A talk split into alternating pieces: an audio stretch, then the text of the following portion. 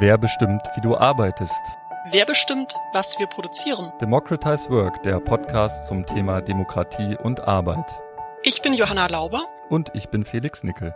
Einmal im Monat sprechen wir mit Gästen aus Wissenschaft und Praxis über ihre Erkenntnisse und Erfahrungen zu Demokratie in einer sich wandelnden Arbeitswelt. Unser Thema heute Wirtschaftsdemokratie, Leitidee und konkrete Utopie für die Transformation von Wirtschaft, Gesellschaft und Arbeit. Bisher haben wir uns im Podcast viel mit Fragen beschäftigt, die sich auf der Ebene konkreter Betriebe bewegen. Und da sind wir dann eben immer wieder an den Punkt gekommen, an dem die größeren Strukturen von Wirtschaft, Gesellschaft und Politik eine Rolle gespielt haben. Und zwar meistens leider in der Form von Hindernissen um nur drei grundlegende Aspekte mal zu nennen. Zum einen natürlich die bestehenden strukturellen Zwänge in unserem kapitalistischen Wirtschaftssystem, sprich die Notwendigkeit für Unternehmen, beständig Profite steigern zu müssen, um am Markt zu bestehen, aus denen sich dann eben Wettbewerbslogiken ergeben, die sich auch nachteilig auf die Qualität der Arbeit auswirken. Zum anderen und damit verbunden, gerade auch in den letzten zwei Jahrzehnten ja sehr virulent geworden, die Rolle der Finanzmärkte. Das wird dann deutlich, wenn Unternehmen Geschäftsführungen sich eher an den kurzfristigen Renditeinteressen von InvestorInnen orientieren und natürlich schlichtweg die Angst von Beschäftigten, die von ihrem Lohn abhängig sind, ihre Beschäftigung zu verlieren und somit ihre Lebensgrundlage. Und gerade in den letzten beiden Episoden zu Plattformenkooperativen und zur ökosozialen Transformation in der Industrie wurde deutlich, dass Demokratie in der Arbeit eben nicht nur auf Mitbestimmung im Betrieb reduziert werden kann. Heute wollen wir dann nochmal etwas tiefer in das Thema einer grundlegenden Demokratisierung der Wirtschaft einsteigen. Deshalb geht es um die Leitidee oder das Konzept der Wirtschaftsdemokratie. Das ist jetzt wirklich kein ultra neuer Begriff. Erste Ansätze für diese Idee gab es schon vor etwa 100 Jahren zu Zeiten der Weimarer Republik. Also schon zu Beginn des 20. Jahrhunderts gab es dazu Diskussionen von Sozialistinnen, Sozialdemokratinnen und vor allem auch Gewerkschafterinnen. Im Zentrum stand damals die Überzeugung, nicht nur das Leben der Menschen als Staatsbürgerinnen demokratisch zu organisieren, sondern eben auch den weiteren Bereich von Wirtschaft und Arbeit. Aber was steckt denn eigentlich hinter diesem Begriff? Ist Wirtschaftsdemokratie eine realistische Utopie? Wie können wir sie als Idee politisch und strategisch umsetzen? Oder vielleicht auch etwas ketzerisch gefragt, ist Wirtschaftsdemokratie eine von Linken wieder aufgewärmte Kopfgeburt, die aber wohl wieder dazu verdammt ist, an den Interessen der Menschen und bestehenden Machtverhältnissen zu scheitern? Ja, und um das zu diskutieren, haben wir heute wieder zwei spannende Gäste dabei. Hans-Jürgen Urban ist den gewerkschaftsnahen HörerInnen wahrscheinlich bekannt. Er ist Vorstandsmitglied bei der IG Metall und Soziologe. Und er befasst sich politisch und wissenschaftlich mit den großen Wandlungsprozessen in der Arbeit und hat sich in einem seiner letzten Bücher Wirtschaftsdemokratie als einen Weg hin zu guter Arbeit gewidmet. Hallo Hans-Jürgen Urban. Ja, hallo, ich grüße alle, die zuhören. Und mit dabei ist auch Pascal Zwicky, sozusagen unser erster internationaler Gast denn Pascal kommt aus der Schweiz. Er ist dort Geschäftsführer des Denknetz. Das ist ein Think Tank von Gewerkschaften, den Grünen und der Schweizer Sozialdemokratischen Partei SP und auch anderen zivilgesellschaftlichen Akteuren. Er hat sich sowohl politisch als auch wissenschaftlich mit dem Thema Wirtschaftsdemokratie auseinandergesetzt. Hallo Pascal, herzlich willkommen. Hallo zusammen, vielen Dank für die Einladung. Ja, dann vielleicht direkt zum Anfang an euch beide mal die Frage, Warum ist es eurer Meinung nach denn notwendig und sinnvoll, heute im 21. Jahrhundert auf das Konzept der Wirtschaftsdemokratie wieder zurückzukommen? Immerhin geistert das ja jetzt schon seit ungefähr 100 Jahren durch die politische Landschaft, hat ja aber bisher nie so wirklich in einem großen Maßstab Erfolg gehabt. Naja, nicht alle Ideen, die schon einmal gedacht worden sind, sind deswegen überholt. Wobei natürlich die Idee der Wirtschaftsdemokratie, auf die ihr angespielt habt, gar nicht eins zu eins übertragen werden muss in die Ist-Zeit. Da müssen wir auch noch drüber reden, was verändert werden sollte. Aber warum, warum brauchen wir das? Was ist die Notwendigkeit einer wirtschaftsdemokratischen Debatte?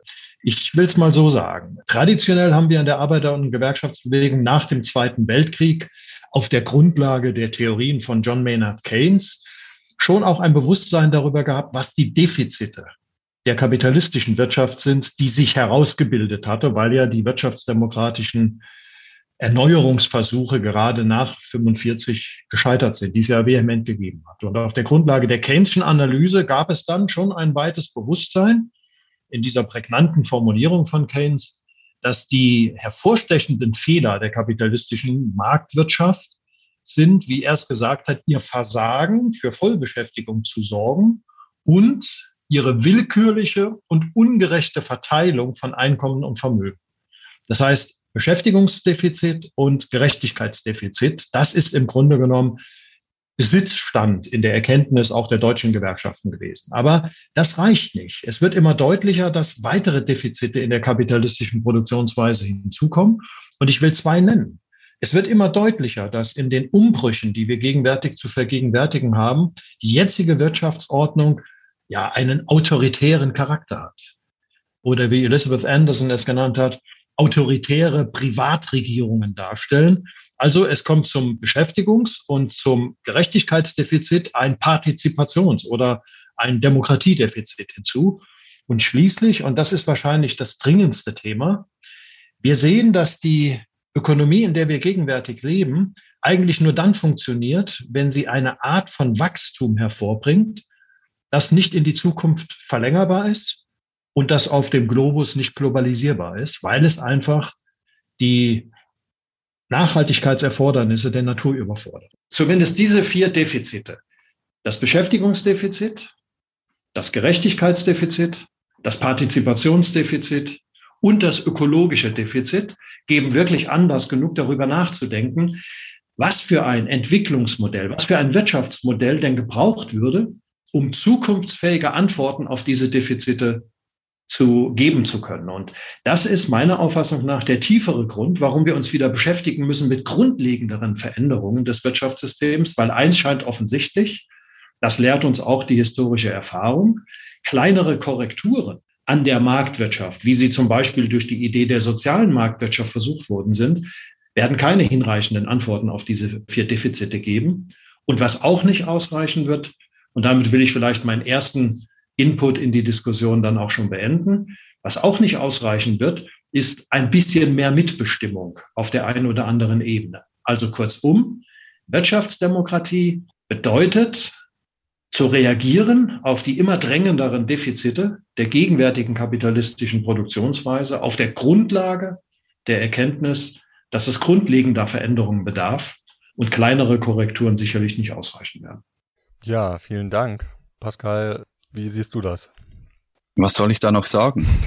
Vieles ist gesagt. Nein, also ich beginne in der Gegenwart. Für mich die Bedeutung des Konzepts Wirtschaftsdemokratie ist weniger, ob wir das jetzt genau definieren, dann sagen, okay, das ist Wirtschaftsdemokratie, das ist nicht Wirtschaftsdemokratie, sondern es geht wirklich so, so wie Hans-Jürgen auch angedeutet hat, um eine Analyse des Status quo, des kapitalistischen Status quo, um diese multiple Krise, die vor allem eine vielfältige ökologische äh, Krise ist. Es ist ja nicht nur der Klimawandel, es ist Sortensterben und so weiter.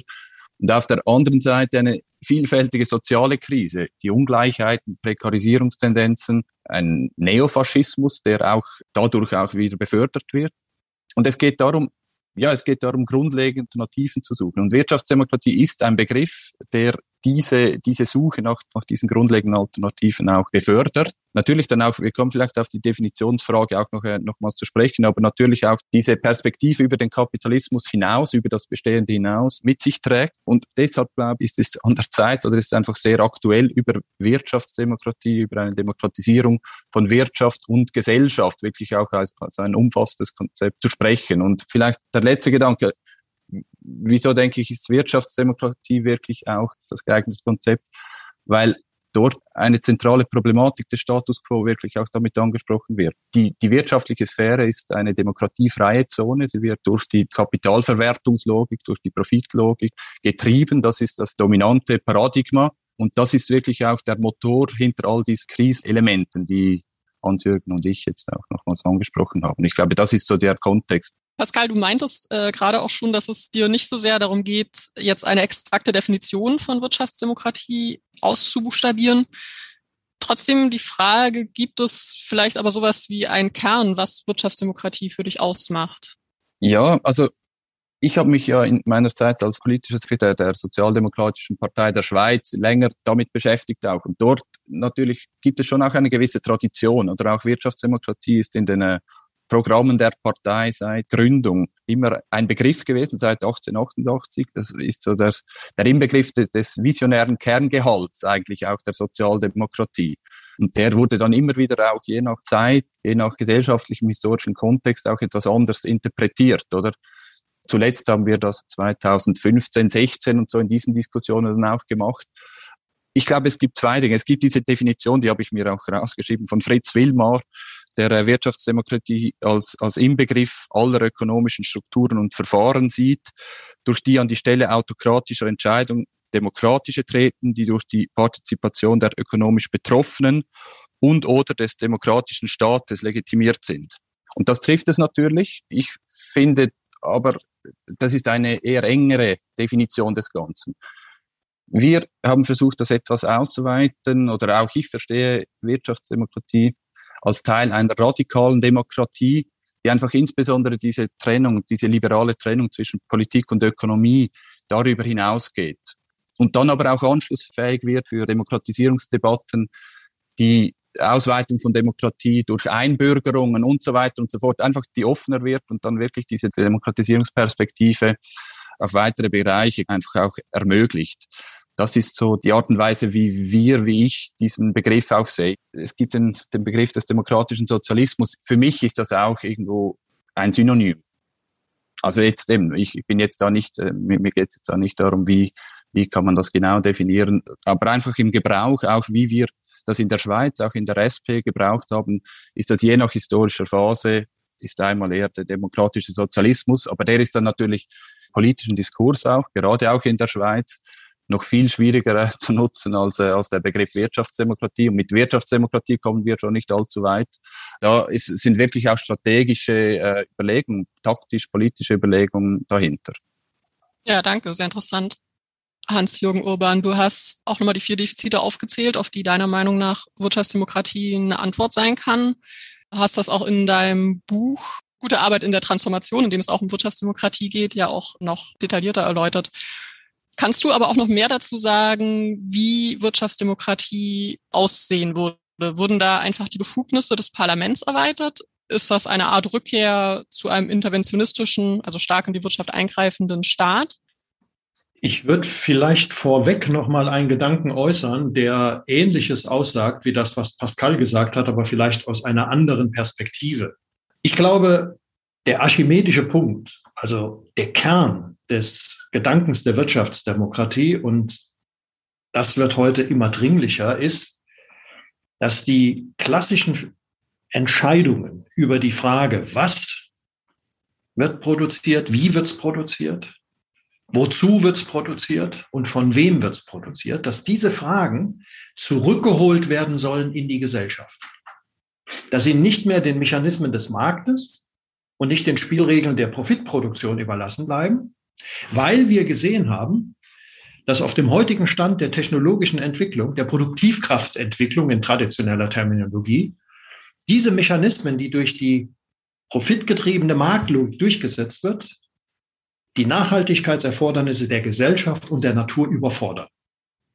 Und deswegen glaube ich, ist der zentrale Punkt, alles, was wir uns überlegen an Konstruktionsprinzipien, muss durch das Nadelöhr dieser zentralen Begründung, dass wir damit die entscheidenden Fragen der Ökonomie zurückholen in die Verfügungsgewalt der Gesellschaft, sie demokratisieren und damit den Gedanken aufgreifen, den Pascal ja auch dargelegt hat und der ein traditioneller Gedanke der Wirtschaftsdemokratie ist, dass bürgerliche Gesellschaften auf der Grundlage politischer Demokratie und kapitalistischer Ökonomie halbierte Demokratien sind und wesentliche Bereiche ausgespart sind. Wenn man das so formuliert, dann sieht man auch gleich die Punkte, die neu gedacht werden müssen gegenüber den traditionellen Modellen der Wirtschaftsdemokratie. Also dieser Gedanke, dass Wirtschaftsdemokratie die Demokratie vollenden muss, indem es dann eben auch die demokratischen Prinzipien in die Ökonomie hineinträgt, den halte ich für absolut aktuell.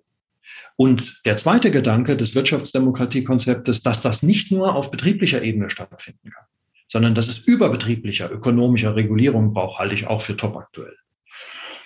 Was aber neu diskutiert werden muss, ist erstens die Frage, ist Wirtschaftsdemokratie automatisch, so wie es Naftali und andere gedacht haben, ein Übergangskonzept zum Sozialismus? Oder andersrum gesagt, äh, auch wenn man die Sozialismusperspektive offen hält, zum Beispiel im Sinne des demokratischen Sozialismus, ist die Frage, ob man die gesellschaftlichen Koalitionen, die man braucht, um wirtschaftsdemokratische Reformen nach vorne zu bringen, wirklich zustande kommen, wenn wir von vornherein unterstellen, das, was dann am Ende rauskommen muss, ist Sozialismus. Diese Frage des Zusammenhangs muss neu diskutiert werden, meiner Auffassung. Zweiter Punkt. Die traditionellen wirtschaftspolitischen Konzepte waren relativ uninformiert und relativ gleichgültig gegenüber der stofflichen Dimension.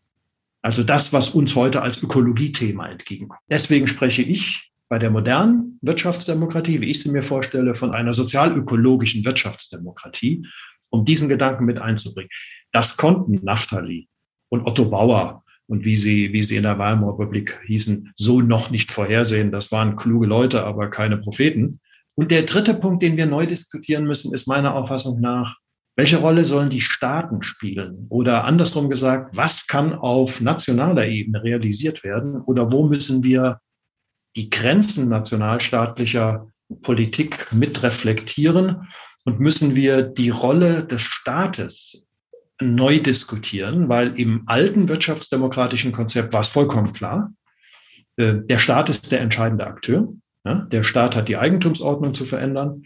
Die Idee von, von Naftali, Hilferding und anderen war ja sogar, äh, wir nutzen die Konzentrationsprozesse der kapitalistischen Ökonomie und dann erklimmen wir die Kommandohöhen der großen Konzerne, tauschen die Posten aus, setzen überall Sozialistinnen und Sozialisten hin und dann ist das Ding gewuppt.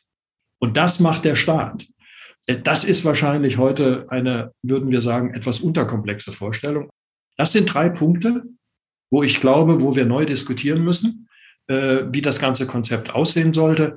Wenn wir das tun, letzte Anmerkung, dann können wir gerne auch noch mal konkreter werden, dann komme ich zu der Überlegung, erstens, es muss eine ökosoziale Wirtschaftsdemokratie sein und es muss ein Mehrebenenkonzept sein. Der, der Begriff des Mehrebenenkonzepts ist ein Konzept, der insbesondere auch zum Beispiel in der kritischen Europaforschung ja vielfach verwandt ist.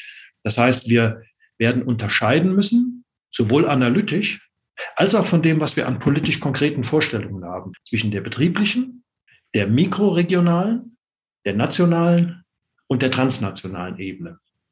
Und die zentrale Aufgabe die ganz schwierige, auch theoretische, aber auch politisch praktische Aufgabe wird vermutlich darin liegen, für die einzelnen Ebenen Konzepte radikaler Demokratisierung zu entwickeln, aber daraus ein Ganzes zu machen, was dann insgesamt auch ein funktionsfähiges, wirtschaftliches, demokratisches Entwicklungsmodell bewerkstelligt. Da sind wir erst am Anfang. Ja, danke. Ich glaube, das ist äh, sehr wichtig und auch sehr äh, deutlich geworden deiner Antwort, dass es ja eine sehr komplexe Frage ist und diese verschiedenen Ebenen und wie die zusammenspielen, das auf jeden Fall berücksichtigt werden muss. Ähm, sehr schön fand ich auch die halbe Demokratie. Und da könnte man ja jetzt aber auch den Einwand bringen, dass die Menschen ja anscheinend auch schon mit der halben Demokratie vielleicht überfordert sind, vielleicht keine Lust haben, Wahlbeteiligung geht zurück. Was, Pascal, würdest du Leuten antworten, die sagen, wir brauchen keine Wirtschaftsdemokratie, wir brauchen, dass die Leute mehr sich in der normalen Demokratie beteiligen. Ja, also ich finde es eine schwierige Frage. Ich, wenn ich mit Freunden jetzt so nicht aus dem, äh, aus dem politischen, politischen Kontext, sondern einfach Leute, die arbeiten und dann meine Ideen, wie jetzt die andere Wirtschaft aussehen müsste und mehr Demokratie und Mitbestimmen und so, dann ist da nicht immer, äh, ja, das wollen wir unbedingt. Das ist auf jeden Fall so. Und gerade in der Schweiz auch wir haben die direkte Demokratie, dann gibt es dann doch Wochenenden, wo man dann über relativ viele komplexe Vorlagen sich auch, äh, also eigentlich äh, dazu etwas sagen müsste, abstimmen müsste, wählen müsste und dann einfach noch mehr Komplexität reinbringen in dieses Leben, auch in diese politischen dann äh, Prozesse. Das, das ist nicht einfach, das ist nicht, nicht per se wollen das alle. Ich glaube, das muss man auch irgendwie voraussetzen. Das, das ist einfach eine Realität auch. Aber wenn man dann konkreter wird und einfach Dinge, die den, den beruflichen Alltag auch betreffen. Also ist es okay, wenn, wenn der Chef darüber und darüber bestimmt oder wenn dir diese und diese Vorgaben im Betrieb gemacht werden, irgendwelche Renditeziele und dann musst du dich da, darin fügen und so, dann, ich glaube, dann ist es schon möglich, dass man auch merkt, ja, es wäre wahrscheinlich schlau, wenn wir da einfach auch unser Fachwissen einbringen können. Darf ich noch was auf Hans-Jürgen Urban noch kurz reagieren? Ich, ich, fand das sehr interessant, was er gesagt hat, oder, oder auch diese Komplexität und dieses Neudenken von Wirtschaftsdemokratie heute. Also ich glaube auch, es sind nicht die Konzepte von damals, also die sind immer noch relevant, aber man, wir müssen schauen, wie können wir die weiterentwickeln, wie auch an die heutigen Anforderungen auch. Und ich habe einfach einige Punkte mir aufgeschrieben. Also etwas, was drin war bei, bei Hans-Jürgen, war dieses Top-Down versus, äh, versus Bottom-up. Und ich glaube, das ist ein relativ wichtiges Thema. Also Top-Down im Sinn von auf der einen Seite der Staat, also der Nationalstaat, der natürlich, also wir haben in der Pandemie auch gesehen, der Nationalstaat kann etwas bewegen. Vor zwei Jahren hätten wir nicht gedacht, dass der Staat dann plötzlich Kleinunternehmen unterstützen kann, äh, Lohn, Lohnunterstützung äh, finanzieren kann und äh, sagen kann, okay, die Flugzeuge, die bleiben jetzt mal am Boden und so weiter und so fort. Oder das war alles unmöglich vor zwei Jahren. Da hat man gesehen, es ist etwas möglich. Und ich glaube, daran muss man schon auch anschließen, auch mit Blick auf die Klimadiskussion und so weiter und so fort. Der Nationalstaat ist ein relevanter Akteur. Gleichzeitig, das gehört aber auch noch zum Top-Down, ist die internationale Kooperation. Ich meine, die ist zentral. Die Diskussion um die globale Mindeststeuer, oder? Darum geht es. Also ein, eine Einhegung des Kapitals, die wird nur auf internationaler Ebene passieren, wenn das überhaupt passiert. Die großen Tech-Firmen, die werden wir nur in den Griff kriegen, wenn wir das auf dieser Ebene machen. Das ist das eine. Und dann noch kurz zum Bottom-up wir haben in der Schweiz, als wir uns mit dieser Wirtschaftsdemokratie und einfach mit diesen Fragen auseinandergesetzt haben, auf äh, Eric Olin Wright, diesen US-Soziologen, auch äh, rekurriert stark. Und auch auf diese Transformationsdiskussionen im Umfeld der Rosa-Luxemburg-Stiftung, aber vor allem auch Eric Olin Wright, weil ich auch finde, er hat diese strategisch-konzeptuelle Herangehensweise, gesellschaftliche Veränderungen eben durch eine Kombination aus zivilgesellschaftlichen Initiativen wirklich auch auch die sozialen Bewegungen, Leute, die einfach etwas anders tun, die anders leben, anders wirtschaften, auch Widerstand auf der Straße, das gehört auch dazu. Dies zu kombinieren und möglichst gezielt zu kombinieren mit einer mutigen Reformpolitik. Also diese klassische sozialdemokratische äh, Politik der Zähmung des Kapitalismus von oben. Und einfach hier auch in neue Bündnisse zu kommen. Der allerletzte Punkt, ich glaube, was wirklich anders ist heute, ist auch, dass es darum geht, eine neue Vorstellung auch eines guten Lebens zu finden, einer solidarischen Lebensweise, diese imperiale Lebensweise zu überwinden. Das sind für mich die großen Herausforderungen, oder? Genau, jetzt haben wir so über das große Ganze ja natürlich auch gesprochen. Was mich jetzt auch nochmal interessieren würde, Hans-Jürgen, du hattest das auch ganz am Anfang schon mal angesprochen. Es geht nicht nur um mehr Mitbestimmung. Ne? Das ist ja klar. Aber trotzdem ist ja so ein bisschen die Frage, also wie verhält sich Wirtschaftsdemokratie eben zu bestehenden Formen von betrieblicher Mitbestimmung? Wie soll das ausgebaut werden? Wir hatten jetzt in der letzten Episode auch gesprochen über diese Transformationsräte. Welche Rolle siehst du einfach auch für Gewerkschaften in diesem Prozess? Ja, das sind alles ganz wichtige, schwierige Strategiefragen. Also wenn man da jetzt auch noch mal eher in die Geschichte zurückblickt, dann sieht man, dass es da ja eine ganze Reihe von, von Problemen gab bei den Versuchen, nicht kapitalistische Ökonomien zu organisieren. Und einer von diesen Problemen war eben das Problem, wie verhalten sich demokratische Entscheidungsfindungsprozesse auf betrieblicher und wie auf gesellschaftlicher Ebene zueinander. Weil was vollkommen klar war, und das war auch zum Beispiel ein Element ähm, der Diskussion in den 70er Jahren, und ich würde das gerne reaktualisieren, dass wenn man eine äh, Wirtschaft ein Stück weit regulieren und demokratisch lenken will, dann braucht es Interventionen in dieser Ökonomie. Da glaube ich auch, ist der Nationalstaat nach wie vor ein wichtiger Player und äh, auch ich finde das Buch äh, über die reale Utopie von Eric Olin Wright äh, deswegen auch so, so gut. Und da kann ich Pascal nur zustimmen, weil er sehr gut auseinander äh, nimmt analytisch, ähm, dass sowohl die zivile Gesellschaft als auch die staatliche Ebene als auch die äh, Dynamiken aus der Ökonomie zusammenspielen müssen, wenn die Transformation gelingen soll. Und dass man nicht sagen kann, der eine macht's und der andere legt die Füße still. Äh, und ich, ich will mal einen, einen Sprengsatz nennen, den man diskutieren muss und wo auch die Gewerkschaften gefordert werden. Ich habe vorhin gesagt, ähm, die sozialökologische Wirtschaftsdemokratie wäre das Bild, an dem man sich orientieren sollte. Und das Ganze greift dann auch ein in die Wachstumsdebatte. Ja? Das quantitative Wachstum, äh, es, wie es gegenwärtig ist, wird so nicht weitergehen können aus den genannten Gründen. Jetzt diskutieren wir in der Linken, in den sozialen Bewegungen, sollte das den generellen Abschied vom Wachstum bedeuten? Äh, die gegenwärtigen Antikrisenstrategien auch der sozialistischen Parteien fallen wieder zurück in so ein naives quantitatives Wachstum. Also irgendwie muss man sich da positionieren. Meiner Auffassung nach ist die richtige Orientierung das, was wir selektives, qualitatives, aber ist es nicht nur, sondern selektives Wachstum benennen. Das bedeutet, wir müssen entscheiden, was soll wachsen und was soll nicht wachsen. Das muss eine gesellschaftliche Aufgabe werden, eine gesellschaftliche Debatte. Jetzt regelt das der Markt. Ja, da wächst, was profitabel ist und es geht kaputt, was nicht profitabel ist.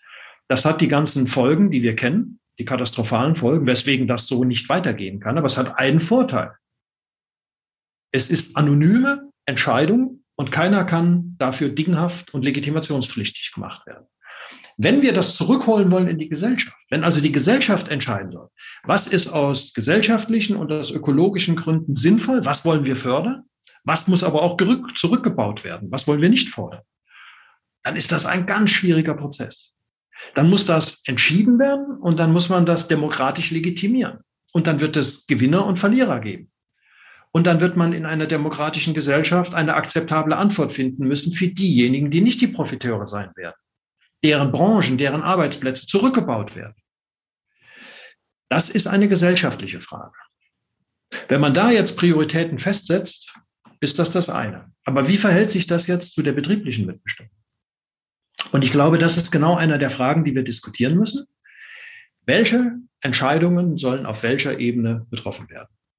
Und man wird auf die Idee kommen müssen, dass man wahrscheinlich unterschiedliche Grade von Verpflichtung haben muss. Ich nenne auch hier mal die Debatte der 70er Jahre. Da wurde unterschieden zwischen einer sogenannten indikativen Investitionslenkung und einer sogenannten imperativen Lenkung. Was darf gemacht werden, was darf nicht gemacht werden, bis hinein in die Produkte. Indikative Investitionslenkung war die Idee, wir belegen zum Beispiel mit Steuern verschiedene Produktionsverfahren, verschiedene Produkte und machen sie betriebswirtschaftlich attraktiv oder unattraktiv.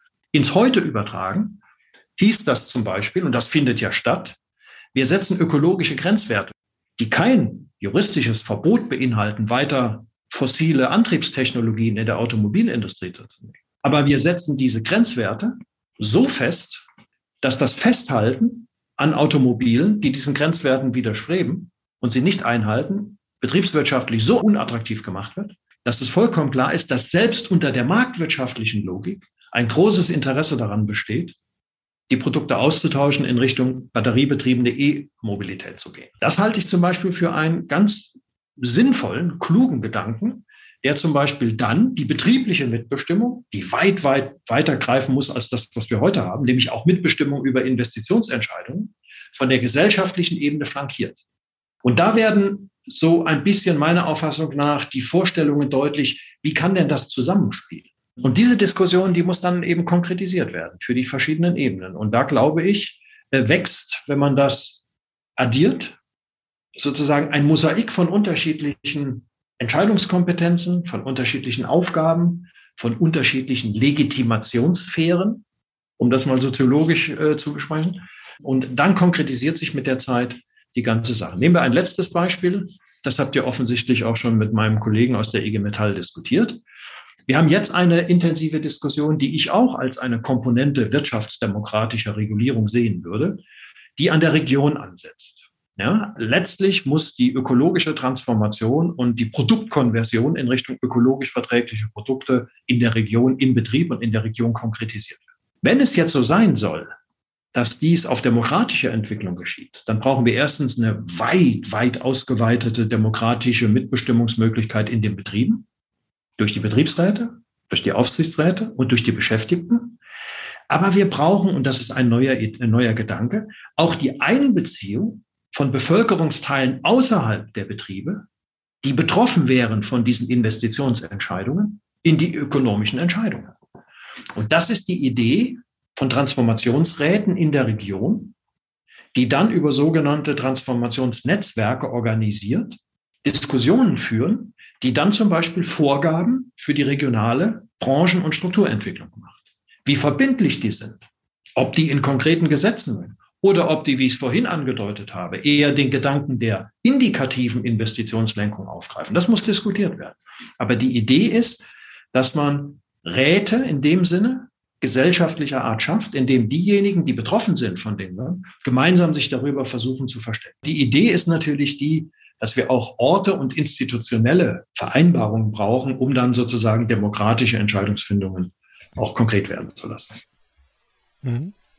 Ja, gern dazu, Pascal. Ich, ich finde das sehr interessant. Ich möchte da noch, noch anschließen. Ich, ich glaube auch dieses Verhältnis zwischen den politischen Institutionen, die wir kennen, und den neuen Institutionen, die auf die eine oder andere Weise aufgebaut werden müssen, oder? Da gibt es ja wirklich viele, also Hans-Jürgen hat das jetzt eben diese Transformationsräte, die habt ihr erwähnt. Im Konzept der Gemeinwohlökonomie gibt es auch diese Stakeholder-Demokratie, das ist ja ähnlich. Dort geht es dann wirklich auch darum, eben nicht nur Leute aus dem Betrieb, sondern auch aus den Regionen, aus die, die Lieferantinnen und Lieferanten und so weiter, vielleicht auch noch irgendwie ein, ein Umweltanwalt, Anwältin reinzunehmen. Einfach, es gibt viele Ideen. Es gibt auch aus der Klimabewegung die, die Frage des Klimaparlaments, Extinction Rebellion, die wollen eine Bürgerversammlung was man einfach sieht, es kommen aus, aus unterschiedlichen Bereichen Ideen oder Forderungen nach einer, nach einer Weiterentwicklung der bestehenden Demokratie. Und wie können wir das aufnehmen und wie können wir diese, diese Dinge auch verbinden, weil die politischen Institutionen, wie, wie wir sie kennen,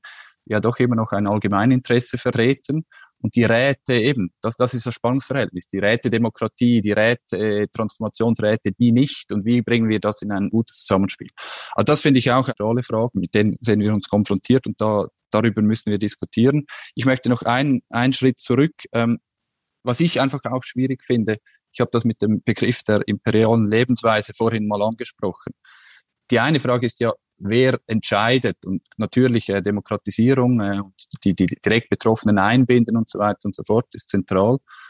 Aber dennoch, ich glaube, was wir nicht haben, jetzt vor allem mit Blick auf die ökologische Vielfachkrise, die wir sehen, sind attraktive Alternativen, attraktive Lebensweisen jenseits dieser äh, imperialen Lebensweise. Ich glaube, das ist eine große Herausforderung. Ja, jetzt kommen wir quasi in die Richtung, in die wir jetzt sowieso wollten. Sehr schön. im Endeffekt ne, äh, ist ja die Frage, also es gibt dieses Konzept, so vage äh, es auch sein mag oder so viel Arbeit es noch braucht und Anpassung und so weiter. Aber die Frage ist ja schon, wie kommt man irgendwie in die Umsetzung, was ist da zu beachten? Und auf der einen Seite haben wir da, also das hatte, habt ihr ja beide schon angesprochen, also von Eric Olin Wright, also darauf aufbauend diese Frage der Real Utopias, also auf der einen Seite Regulierung von oben und das Ausweiten quasi der bestehenden Keime von unten. Und dann halt einfach die im anderen Bereich die, die Frage der, der optischen Mehrheiten und wie können die hergestellt werden. Und vielleicht zu dem ersten Punkt nochmal, um vielleicht auch so ein bisschen konkreter nochmal werden zu können, würde mich interessieren, also Pascal, das Denknetz und die SP hat ja schon relativ konkrete Überlegungen auch teilweise dazu angestellt. Mich würde jetzt einfach nochmal interessieren, was so aus deiner Sicht denn diese Keimzellen quasi für alternative Wirtschafts-, Lebensformen und so weiter sind, die eben Potenzial haben, sich auszuweiten, die irgendwie vielleicht auch attraktiv sein könnten, um daran anzuknüpfen? Also ich, ich glaube, was eben in unserem Verständnis oder in meinem Verständnis auch zu Wirtschaftsdemokratie gehört, ist auch dieses, die ganze Frage der Care-Arbeit. Und zwar die private Care-Arbeit, da gibt es ja, ja, ich meine, es gibt verschiedene Vorschläge. Es gibt die, den Vorschlag eines Lohnes in dem Sinn für Hausarbeit. Auf der anderen Seite gibt es Vorschläge, die stärker auf die Arbeitszeitreduktion äh, kommen und dann darüber versuchen, auch Blick auf die Geschlechterverhältnisse etwas zu verändern. Ich finde die Perspektive von Fricke Haug, die Vier in einem Perspektive, beispielsweise ein sehr spannender Punkt. Ich glaube, über die Arbeitszeitreduktion, das wäre für mich so ein, ein Feld. Ich finde, darüber könnte man auch im Sinne eines Hegemonieprojekts auch etwas machen, weil das ja doch auch, würde ich sagen, attraktiv ist für die Menschen, oder? Also wirklich auch aufzuzeigen, was gewinnt man, wenn man sich etwas von dieser bisherigen Lebensweise verabschiedet.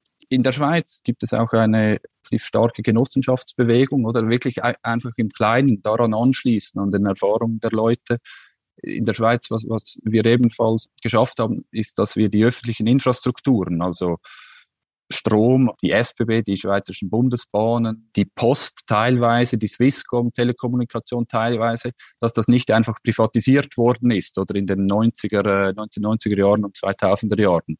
Das hat auch mit dem politischen System der Schweiz zu tun. Und da diese Infrastrukturen, die jetzt noch in, zumindest teilweise in öffentlicher Hand sind, das finde ich schon auch, das sind, das sind Dinge, da, daran kann man anschließen. Man kann sagen, okay, dort funktioniert Ich meine, die sind, äh, die sind äh, wettbewerbsfähig. Dort gibt es auch gewisse Mitbestimmungsmöglichkeiten der Politik, aber auch der Mitarbeitenden, also über einen Gesamtarbeitsvertrag. Einfach, dass man solche Dinge ausweitet. Äh, ich finde, der, der ganze Pflegebereich jetzt auch nach Corona, ich glaube, das ist ein Feld, wo vor versammelter äh, Weltöffentlichkeit man sehen konnte, dass diese, diese Marktlogik einfach in gewissen Bereichen bei den Grundbedürfnissen einfach nicht funktioniert, oder? Und ich denke, die, die politischen Kräfte müssten daran anschließen. Ja, vielleicht der, der letzte Punkt. Natürlich gibt es auch kleinere Dinge, Urban Gardening, solidarische Landwirtschaft und so weiter und so fort. Und ich denke auch dort, man muss das nicht belächeln, oder? Das sind auch konkrete Lebenserfahrungen, die gemacht werden. Gleichzeitig darf man jetzt auch nicht die Erwartung haben, dass damit der Kapitalismus überwunden wird. Oder da, das ist vielleicht wieder dann Eric Olin Wright, diese Verbindung zwischen dem Kleinen und der, der Politik auch herzustellen. Ja, ich kann da erneut sehr gut ansetzen. Äh, und Pascal, ich glaube, ich muss leider deine Hoffnung enttäuschen. Auch in Deutschland ist es bei den Gewerkschaften, auch in meiner IG Metall ist es so, dass wenn ich die Kolleginnen und Kollegen frage, was sie auf der Prioritätenliste ganz oben haben möchten, sagen die in der Regel auch nicht Wirtschaftsdemokratie. Also da haben wir alle, glaube ich, ein ähnliches Problem. Äh, äh, und wir müssen weiter daran äh, arbeiten, wie man die Attraktivität unserer Vorstellungen näher an die Alltagssorgen unserer Mitglieder in den Gewerkschaften und der Menschen heranbringt. Und wenn man das mal so durchdenkt, dann glaube ich, gibt es vielleicht in der jüngeren Vergangenheit bei allen Problemen und bei allen Schäden, die die neoliberale Hegemonie in den Gesellschaften hinterlassen hat, aber doch ein paar Ansatzpunkte. Äh, und auch du hast schon einiges angedeutet. Ich will es noch mal konkreter machen. Ähm, also das, was der Staat in der Corona-Pandemie gemacht hat, ja, das sind alles Dinge gewesen, die ein neoliberaler Staat gar nicht machen durfte. Ja, die hätten auch gar nicht notwendig sein dürfen, weil nach der Theorie das alles ganz anders läuft. Jetzt bin ich der Auffassung, dass das in erster Linie eine Art äh, Emergency Pragmatism gewesen, also ein Notfallpragmatismus gewesen, ist nicht Resultat eines Lernprozesses. Sie haben nicht eingesehen, dass man gerade in solchen Krisensituationen den Markt nicht sich selbst überlassen darf, sondern dass man politisch intervenieren muss. Das ist nicht der Grund gewesen, sondern sie hatten einfach Angst, dass der Laden zusammenbricht. Aber dass es eines aktiven Staates braucht, unter Mobilisierung öffentlicher Finanzmittel, das ist keine Theorie mehr. Und wir haben noch bessere Möglichkeiten darzulegen. Immer wenn es eng wird, wie in der Finanzmarktkrise, wie jetzt in der Krise, immer wenn es eng wird, dann braucht es die Intervention der Gesellschaft über einen demokratischen Staat, um den Schlamassel einigermaßen hinzukriegen. Zweiter Punkt. Wir haben in den deutschen Städten und insbesondere in Berlin ja diese breite Bewegung für die Enteignung der privaten Wohn Wohnungsbaukonzerne. Und kein vernünftiger Mensch leugnet mehr, dass über profitgesteuerte Märkte die Immobilienfrage, die Wohnungsfrage gelöst werden kann. Ich glaube, dass das Bedingungen sind und in den alltäglichen Diskussionen merke ich das, dass zum Beispiel der alte Gedanke, weil Pascal, du hast es erwähnt, der genossenschaftlichen Verwaltung von Grundbedürfen, ich glaube, wieder eine ganz neue Chance bekommen wird. Und wir hatten ja eine lange Tradition gemeinwirtschaftliche Wohnungsbaus. Und äh, einiges davon ist in die Hose gegangen. Äh, als Gewerkschafter weiß ich, wovon ich rede. Aber der Gedanke der genossenschaftlichen Organisation von Grundbedürfnissen, der ist, glaube ich, hat eine neue Chance. Wir haben eine öffentliche Debatte, nochmal deutlich geworden über die Corona-Pandemie, dass Gesundheitsversorgung nur als öffentliches Gut funktionieren kann. Und auch da sehe ich neue Möglichkeiten, den Gedanken von demokratischer Produktion und zur Verfügungstellung von lebensnotwendigen Produkten auf dem technologischen Niveau, zu dem die Gesellschaft in der Lage ist und unter Berücksichtigung der Nachhaltigkeitskriterien der Natur, dass es da viele neue Anknüpfungspunkte gibt. Und der letzte Punkt, auch da will ich anknüpfen an dem, was Pascal gesagt hat, ähm, das einfache Reden über Mitbestimmung im Betrieb hat bei vielen Beschäftigten zumindest nicht dauerhaft große Sympathie. Ja, die sagen, dafür haben wir die Betriebsräte gewählt, die sollen gefälligst unsere Interessen vertreten. Wenn man aber aufzeigt, in konkreten Situationen, dass es in der Regel immer besser ist, Einfluss zu nehmen auf die Bedingungen, die dann mein Leben prägen und es konkreter macht, dann sieht die Sache mitunter ganz anders aus. Konkret gesagt, bei der ökologischen Transformation, die jetzt in den Betrieben abläuft, haben wir als IG Metall in der letzten Tarifrunde sogenannte Zukunftstarifverträge abgeschlossen.